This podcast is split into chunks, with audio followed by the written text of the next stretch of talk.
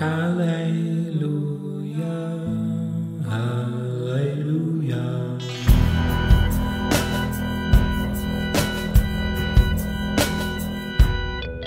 Love. Y bueno, tenemos un episodio bonus que ah, quisiera compartirles aquí también con mi amigo Pedro. Este, ¿Te gusta más que te digan Peri, verdad? Depende. Depende. ¿Quién? Es como raro, ajá. Si eres alguien que no. mm, No te amo, nada. si eres alguien que. No, no, no. No Que hay relación, Pedro. pues, que claro. Ajá. sí. ¿Yo te puedo decir Peri? Claro. Ah, perfecto. Me ibas a dejar acá evidenciado. En Instagram te dejaron unas preguntillas, este, algunas interesantes. Ok. Algunas pues nos pueden dar como, bueno, como curiosidad acerca de tu persona, de lo que opinas. Entonces, ¿le damos? Dice esta, ¿crees que la iglesia deba renovarse en general? Mm. No. ¿No? ¿No debe, no debe renovarse en general? ¿Por qué? No, yo creo que la iglesia. La iglesia debe de buscar eh, el principio, el origen. El- eso está en el corazón de Dios. No, no está. Es como raro, pero nuestro futuro está en nuestro, en nuestro, en nuestro origen. Entonces, Por no decir en nuestro pasado. No, no pasado, porque el pasado lo vas a conectar con tu, con tu vida antigua sin Dios. Sí, sí, no, sí. no, nuestro origen, Con nuestro origen. mucho antes de, de nacer. o sea, eh, es como, para Dios es como antes de, de- de concebir algo, Mm. concibe el propósito, para entonces concebir algo. Entonces, si la iglesia busca hacia el futuro, creo que nos perderíamos, porque no sabíamos bien qué onda. ¿Cómo le haces tú para equilibrar este punto entre irte renovando y al mismo tiempo saber tu, tu origen, reconocer tu origen? ¿Cómo le haces? Yo creo que el, el equilibrio entre principios y métodos. Principios nunca cambian, métodos siempre cambian. Ok. Entonces, en los métodos es reconocer, no tengo todos los métodos. Quizás los tenga un chavo de 13 años, quizás los tenga un anciano. No necesita ser. El método es el que nos funcione. Pero y, es, tú- y equivocarse, ¿no? Porque voy a tomar el método y vamos a ver si funciona. Ok. ¿no? Ok. Eh, mientras te mantengas firme en los principios. Pero en, en resumen, la iglesia no debería de renovarse en general. En general, no. ¿Crees que hay cosas que no se deben renovar, que deben ser Claro, siempre? los principios nunca se deben de renovar. O sea, no, es- mantente en los principios. Contrario a la idea que tienen muchos ahora, ¿no? Digo, la onda relevante es de renueva todo, cambia todo, le, le- le tiran un poquito de hate al, al lopente. Pues yo creo que entre- si fuéramos más hacia el principio, seríamos más relevantes. más relevantes. Ah, bien. Porque los métodos realmente no son relevantes, piénsalo, ¿no? Algo que te funciona hoy, Ah, sí, mañana ya no. mañana ya no, entonces, ¿cuál fue su relevancia? Pero el principio de Dios ha funcionado desde el fundamento Cierto, hasta la eternidad, o sea, cierto. ¿es relevante? Por supuesto que es relevante. Claro, claro. Pues, tú y yo podremos estar platicando por mucho tiempo de, de lo mismo o profundizar en esto, pero vamos a la segunda pregunta. ¿va? ¿Qué es lo más complicado de pastorear soltero? Sí, híjole, que se enamoren de ti. no, este, pues sí es una parte complicada, ¿no? Eh, yo creo que, que credibilidad puede ser una, Credibilidad. ¿no? Ok. Este, que te pueden decir, pues tú qué sabes de familia, tú qué sabes de, de pelearte con, con tu mujer, tú qué sabes de esa parte, ¿no? Entonces es como, bueno, ¿Te lo han dicho? no, No. no, No. pero lo ves en, en Sí. las miradas, lo ves. En, en la, en la actitud. Sí, lo disiernes, sí. Pero no, no. No, no, no tengo en mente alguien que me lo haya directamente dicho, ¿no? O quizás sea la inseguridad de uno mismo, ¿no? Quizá, Que quizá te apunte hace- tus que pone- complejos, ajá, ¿no? claro, claro. Entonces, yo creo que es complicado, ¿no? Pero, ¿Qué es lo más chido de pastorear soltero? ¿Qué le puedo dar la prioridad a la iglesia? Te dedicas a full. Ujú. Sí, que puedo darle mi tiempo, puedo darle mi energía, mi todo, ¿no? Y, y pues no, no hay quien, ¿no? Sí. Pero-. Ok, tres. Pero eso no quedará para siempre. no, No, no no, tengo el llamado de Pablo. No ni- ni- no, nada, entiendo, entiendo. No, es algo que quiero seguir haciendo. Vamos a poner remedio a eso. Sí, sí, o sea, es algo que dices, ok, eh, le estoy dando todo, pero no siempre. Sí, claro, ni se acostumbren. Ni se acostumbra en iglesia. Ah, esto te lo preguntó una amiga mía en, en- de Instagram. ¿Por qué no me has aceptado en Instagram? Híjole. Eh, usualmente acepto a quienes conozco en Instagram. Ok. O sea, no, no estoy buscando así como que ser famosillo y esas cosas. no, no. Entonces más bien es como, como, como mis historias las siento que no son tan, tan guau, así. Y es como, pues quiero que nada más lo de mis partes, mis borradas, ¿no? Mis bobadas. ¿no? Y es que sí subes un montón de cosas chistosas. O sea, que. Porque cualquiera dice, no, pues es el pastor, este, puros textos bíblicos. Yo casi nunca te he visto subir un texto bíblico. Puro que esté ando aquí comiendo, que hace unos días estabas burlando de tus amigos en, en la comida, que ellos estaban platicando de cosas de ciencia o algo así. Ajá, que yo no entendía nada, ¿no? Sí, tú burlándote y bueno. Pero entonces no aceptas a todos. No, pues trato de, de- conozco y, y, y la verdad no, no, no, no, no me he dado la tarea de, de ver qui- quiénes, puede, ser, puede ser que hay- haya personas que realmente sí conozca, pero no me doy la tarea de pues de stalkear y ver, ay, sí la conozco o no la conozco. Híjole, entonces lo siento, amiga, no te van a aceptar. Pero bueno, siguiente pregunta: tatuajes. Híjole. Solo pusieron así: tatuajes y signo de interrogación. Ah, pues filtros. Filtros. Yo creo que hay filtros para eso. Ok. ¿no? ¿Papás? Eh, autoridad. Lo, Autoridad. Lo, lo pondría como autoridad, propósito. eh, si es algo emocional. ¿Mm? Si hoy tienes la emoción y mañana, mañana ya no. Mm. eh, glorifica a Dios o no glorifica a Dios lo que te vas a poner ahí. Eh, ninguno de esos filtros lo considero que es un filtro bíblico porque lo único que aparece en Levítico, pues No es. siento que no No- no abarca como claro, todo el- no, no, no. entonces como tendríamos que dejarnos la patilla tendríamos que comer camarón y otras cosas también Mm. entonces este bíblicamente no pero yo creo que sí merece merece el filtro de, de la honra merece el filtro de, de permiso no Ah. o sea de nada te sirve hacer algo bueno si lo vas a hacer en rebeldía Sí, claro. ¿no? Entonces, como, si no tienes permiso, no. Si estás en sujeción, si tu pastor dice no. Si, ¿no? Filtros. Y, claro, este, si lo que vas a no conecta, no, no aleja más o lo que sea. Ok. ¿no? Pero si está chido, pues, pues te lo Dale. haces, ¿no? Dale, ¿es Aslan? Ah, sí. Bueno, no, es Jesús. ok. Ah, ¿Cuál es tu miedo más profundo? Uf, uf, uf, uf, uf. Qué pregunta más profunda. Sí, se Sí, pasaron de lanza. Se pasaron de lanza. Pero, este, pues yo creo que tiene poco que, que Dios sanó esa parte. Ok. No, no tiene mucho. Creo que siempre he sido miedoso. Ok. ¿no? Realmente, eh, muchos dicen que aparento eh, que no lo soy, pero realmente sí soy muy, muy miedoso, pero no me gusta vivir con miedo, ¿no? Y este, este versículo me taladra, no solo la parte del perfecto amor echa fuera el temor, sino de que el que teme es porque no ha sido perfeccionado en el amor y teme el castigo. Entonces he descubierto que nuestras áreas donde tenemos miedo es donde no conocemos a Dios. Las áreas donde no conocemos a Dios.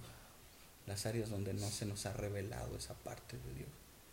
Donde no nos hemos dejado perfeccionar por Oh, Dios. wow. Sí, sí, sí. Entonces, eh, los miedos resultan como, yo no quiero vivir sin, sin que tú me perfecciones, ¿no? Yo no Mm. quiero vivir sin, sin conocer algo, algo, algo de ti que me lleve a vivir paralizado, ¿no? Sí, sí. Entonces, pero realmente han sido muchos miedos a lo largo de, de- de toda mi vida, ¿no? Sí. Eh, eh, yo creo que eh, el equivocarme a con quién casarme había, había, había sido un miedo muy, muy fuerte, ¿no? Profundo. de, de yo elegir mal. ¿no? Ok. Eh, pero hace muy poquito, septiembre del año pasado, Dios me confrontó y me dijo, entrégame tu miedo más grande. Fue un- algo muy sobrenatural. Y yo creí que ese era mi miedo más grande, pero no, salieron otros miedos, ¿no? Que, que conectan con esa línea, ¿no? Ajá. Hace tiempo Dios me habló sobre, me compartió sobre las semillas, justamente el tema semillas. Ajá. Y entonces Dios nos dio tres semillas. Y Dios le da al hombre tres semillas. Sus palabras, su semen y su dinero. Entonces descubrí que mi temor consistía en que mis semillas no dieran fruto. Mm, Que ese era mi más grande miedo. No ser, no ser productivo, no ser, no ser un padre y, y que mis palabras no tengan un peso, no ejerzan un qué liderazgo. profundo. ¿no? Qué profundo eso. Entonces eso, eso era mi, mi temor. Muy honesto, te siento muy honesto. Y era por, yo creo que conectaba mucho a mis fallas, ¿no? Ah, Porque nuestros miedos hablan de nosotros, sí. no hablan de Dios, hablan de nosotros. Entonces eh, había mucho de mí en eso, entonces era como, te equivocas tú y, y Dios, Dios fue claro en ese sentido. ¿no? Me sanó con una simple frase. ¿no? Me dijo, tú te equivocas, otros se equivocan, tú fallas, otros fallan, pero yo no fallo. Y mientras tu confianza esté depositada primero en ti y en otros, tendrás miedo.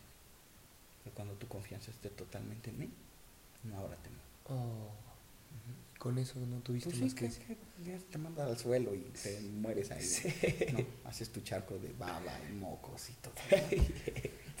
Mezcla de Sí, todo eso. engrudo, ¿no? Natural. Engrudo sobrenatural. ok, ah, he perdido mi relación con Dios. Esta me la mandaron en dos preguntas. He perdido mi relación con Dios. Creo que le fallé como nunca antes. ¿Qué consejo me darías? Te lo acabo de dar, ¿no? Creo que vas a fallar. Dios se mete en una relación con nosotros donde no solo sabe que, que hemos pecado, sino donde sabe que seguiremos pecando. Ah, sí. Entonces, eh, Dios está en una relación muy consciente de que no está teniendo una relación con un ser perfecto. Oh, sí. Dios lo sabe. Dios sabe. Entonces es como, eh, quizás el único sorprendido es Él, pero Dios no está sorprendido por su falla. Dios no está, eh, ay, no me la esperaba. No. O sea, Dios sigue estando ahí, Dios Mm. sigue, entonces Dios no se ha movido de donde está. ¿no? La pregunta que, que le hace Dios a Adán no fue cómo te sientes, sino dónde estás. Porque a Dios no le interesa cómo nos sintamos, sino en dónde estemos. Entonces, ¿Dónde estás? ¿dónde estás? Solo tienes que volver a Él. La misma que le hace di- Dios a Elías. Claro, ¿qué haces ahí, no? ¿Dónde estás? ¿Dónde andas? Ajá. No, no, ¿cómo te sientes? Y él responde con cómo me siento. Ajá, exacto. Ay, es que Siempre así somos, somos nosotros, ¿no? Lo conectamos a cómo, cómo y, y estoy seguro que, que te sientes mal por haberle fallado a Dios. Si estás preguntando eso es porque creo que aún el Espíritu Santo te está redarguyendo para que vuelvas a Él. Entonces, y es como, no, no es, no es interesante cómo te sientes. La pregunta es dónde estás. Ok, muy buena respuesta. ¿Cómo armas tus prédicas? ¿Cuál es la estructura? Estas fueron dos preguntas, pero para mí es la misma. ¿Cómo armas tus prédicas? ¿Cuál es la estructura de ellas? Que va a ser un poco nada espiritual. Ok.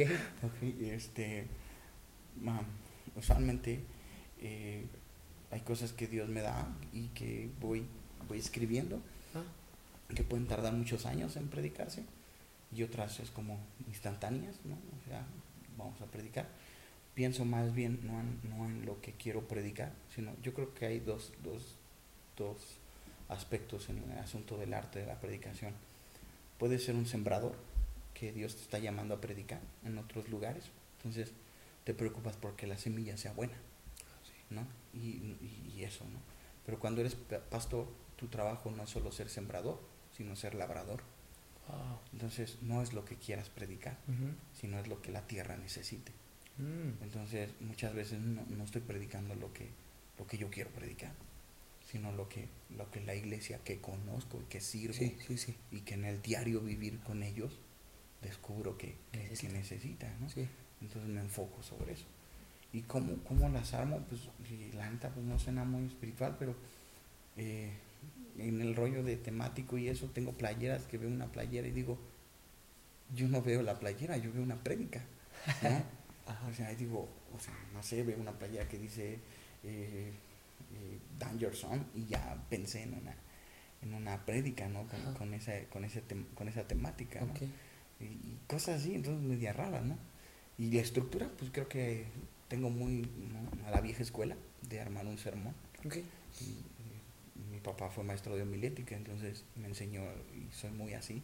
Te apegas mucho Sí, al- sí, sí, la verdad es que sí, sí, pongo mi, mi título, de hecho tengo mis subtítulos, ¿no? Por si, como que cambio de punta, ¿no? Por, dependiendo de, de, Ah, sí, de a dónde vas, ¿no? Sí, sí. Y, pero eh, eh, la estructura, eh, eh, contextos, todo eso, ¿no? Eh, aunque no siento que predico igual, por ejemplo, nuestros domingos están muy pensados en el precreyente, no en el creyente, sino en el precreyente. Ok, Entonces trato de ser lo más práctico posible entiendo, claro. eh, para que cualquier persona que no esté contextualizada con vida iglesia pueda decir, "Uh, me sirve, ¿no? Para mi diario vivir. Sí, sí. Y creo que esas son las palabras de vida, ¿no? Mm. Palabras para la vida. Entonces, eh, ahí predico de una forma. Tenemos otra actividad que hacemos una vez al mes que le llamamos día de, es nuestro día de intercesión y oración. Y ahí pongo, ahí predicamos, ahí comparto. Y es otro, otro aspecto totalmente, ¿no? Ajá. te metes a temas más de revelación, de contextos, de algo más acá, más Sí, sí, sí. profundo y todo eso, ¿no? Yo creo que hay que tener una guía de lo que Dios te hable y ser sensible al Espíritu Santo. Oh, Porque al final no eres una voz, sino un eco. Entonces solamente eres una marioneta de lo que Él quiere hablar, de lo Así que Él quiere decir. Y tanto te puede dictar antes de, como te puede hablar en el momento. Claro. ¿no? Y discernir lo que está pasando en las personas para saber cómo. claro. Entonces, más o menos. Va mucho en relación con la gente, ¿no? Por ejemplo, cuando te invitan a predicar, ¿cómo le haces? Que no conoces nada de la gente, ni la necesidad que tienen. Pues toma un tiempo para orar por, por ese lugar. Ok. Para pe- pedirle a Dios que me hable el de ellos. cuando llegas y dices. Primero orar, ¿no? Primero. Señor, ¿qué quieres, no?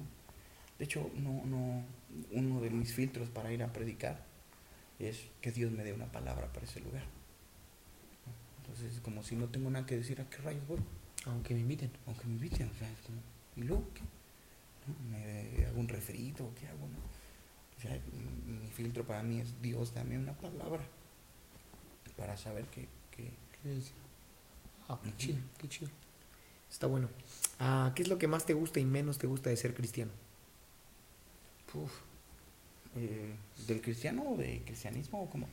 Del cristianismo, sí, me pusieron del cristianismo. ¿Qué es lo que más te gusta y menos te gusta del cristianismo? Ah, justamente estoy le- escribiendo un libro nuevo. ¿Tú estás escribiendo un libro? Bueno, Ándale. estoy escribiendo varios, pero ese es el último. Ok. Sí, está muy loco esa parte. Y es este. Y, y el libro, bueno, no sé si decir el nombre porque se me lo vayan a piratear. el, el título se llama Jesús no fue cristiano. Ah, no manches. Entonces, por eso te digo, ¿no? Eh, yo creo que el cristianismo no sirve. ¿no? Yo creo que Cristo sirve. Yo creo que el cristianismo somos los que tratamos de ser el verdadero cristianismo. No el cristianismo de, de solo títulos de decir soy cristiano, Ah, porque sí, voy sí, a una sí, iglesia entiendo. cristiana. No, no, no. Sino el, el buscar imitar a Cristo Wow. sigue fallando, porque somos nosotros los que intentamos ser como Cristo. Entonces, cristianismo nunca será garantía. Cristo es la garantía. Entonces, cuando el cristianismo, ¿qué no me gusta el cristianismo? Que lo inflemos al nivel Dios. No me gusta, porque entonces... O que Dios se reduzca a Oh, cristianismo. exacto, exacto, ¿no? Porque entonces ahí es como, me fallaron. ¿Y por qué, por qué dejaste buscar a Dios? Porque te falló la iglesia, sí. Porque te falló el pastor, sí. Porque te fallé yo, porque te falló a alguien, algún cristiano te falló. Y entonces te alejas de Dios. Sí, claro. O sea, entonces eso, eso pues no me late, ¿no? Porque Dios, Dios permitió que, que le siguiéramos. Y en esta búsqueda de seguirle, Dios también ¿no? nos, nos incluyó el seguro, la aseguranza para cuando tropecemos, cuando caigamos, cuando todo eso. ¿Y lo que más te gusta? Híjole. Pues lo que sea que conecte a Jesús, ¿no? Ok. ¿Qué?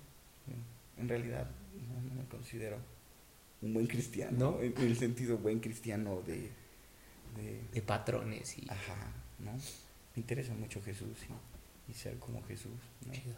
Y modelo, pero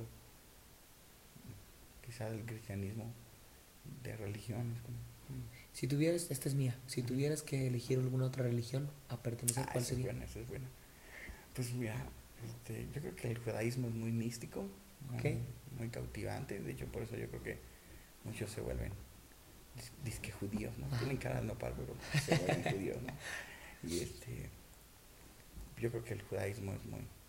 Tú sí le pegas un poquito al físicamente al judío, ¿Sí? ¿eh? Sí, ¿eh? Un tantito más de barba, chinillo y sí, ¿eh? Entonces, ¿te, te gustaría ser judío? No, ¿O ortodoxo o no, qué? no, ya, no pues sí, no, pues sí, Así de... pues sí, pero pues obviamente pues eso no, no es este, no es la idea, ¿no? Pero. Ok, ok. Ah, ¿A qué crees que se refería Jesús con qué es el reino de... Bueno, ¿a qué crees que se refería Jesús con el reino de Dios? ¿Qué es el reino de Dios? Pues el mismo, Él mismo. Ujú. Yo creo que sin rey no hay reino. Entonces él, él, él no baja el sistema de gobierno, él no baja el lenguaje del reino, él, él primero se baja a él Sí. y después trae todo lo demás. Entonces su reino no llega si primero no llega a él. Entonces una vez que llega a él, pues traerá la economía del reino, el lenguaje del reino, eh, todo lo demás del reino. ¿no? Pero realmente creo que todo eso es secundario. Por eso creo que él dijo, buscad primeramente el reino de Dios. El reino es alguien, no es algo. Exacto. Entonces es como, para mí, Jesús estaba hablando de él. De él. Ok. Muy bien. Gracias. Buenas preguntas, ¿no? Ok, sí, bueno. Buenas respuestas. Bye bye.